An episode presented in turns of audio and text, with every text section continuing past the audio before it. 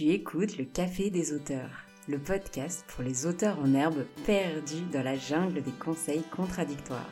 Moi, c'est Ingrid Lemaire, je suis auteur et coach sur l'école d'écriture en ligne j'écris un roman.eu.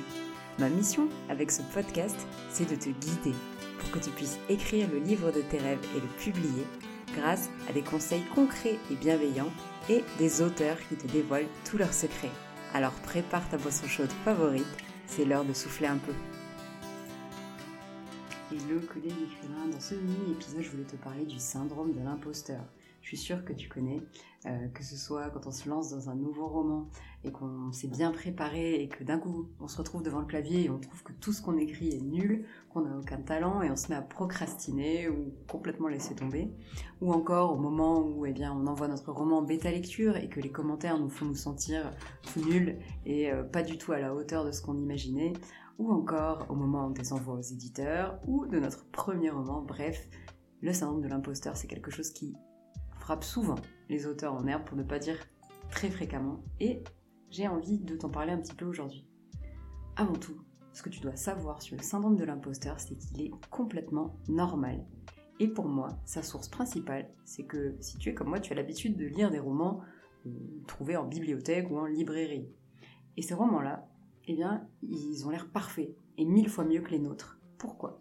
Bah, Parce que l'auteur de ces romans-là, il a écrit son premier jet, puis il a fait plusieurs cycles de correction, puis, euh, sans aucun doute, euh, il a travaillé d'arrache-pied pour que le manuscrit soit parfait pour l'éditeur. Cet éditeur-là, il a dû retravailler le manuscrit en faisant sûrement appel à plusieurs professionnels à la suite et enfin à des correcteurs pro pour que tout soit parfait pour la publication. Alors qu'évidemment, toi, quand tu te retrouves devant ta page Word, c'est pas du tout ça ce qui se passe. Toi, tu écris le brouillon, le premier jet. Et donc c'est tout à fait normal que ça te paraisse nul, c'est un brouillon, il n'est pas du tout voué à être lu par quelques autres personnes. Et euh, ce brouillon-là, tu vas le relire, le réécrire, le travailler jusqu'à ce qu'il soit parfait, comme le font la plupart des auteurs. Et je t'assure qu'une fois qu'on a eu un peu ce déclic du premier jet brouillon, ça fait du bien. Ce que tu écris n'est pas gravé dans le marbre. Tu vas pouvoir le modifier jusqu'à ce que ça te convienne tu peux voir un peu le premier jet comme un bloc de terre glaise et le sculpteur, bah, qu'est-ce qu'il va faire avec ce bloc? Il va l'améliorer, le modifier à l'infini presque jusqu'à ce qu'il soit satisfait, comme toi pendant les corrections. Alors n'oublie pas, en écriture, le plus important, c'est d'écrire ce brouillon déjà pour avoir une base de travail. Fait, c'est mieux que parfait. Et alors évidemment, si tu si c'est ton premier roman, ben, c'est bien beau de dire tout ça, mais c'est pas ça qui eh bien, te donne du courage quand euh, tu commences à écrire les premières phrases de ton roman et tu te rends compte que c'est pas à la hauteur de tes attentes. J'ai quand même deux conseils pour tordre le cou à ce syndrome de l'imposteur, euh, notamment si tu ne t'es pas encore lancé en écriture. Le premier, c'est de choisir le roman que tu souhaites écrire parmi les projets qui te tentent, il y en a sûrement plusieurs, ou en tout cas de choisir le roman du moment, et de te donner un an pour l'écrire. Pourquoi? Bah En faisant ça, un an, c'est a priori suffisant pour écrire un roman. Même les participants au challenge d'Anonymo, ils y arrivent en un mois, entre guillemets.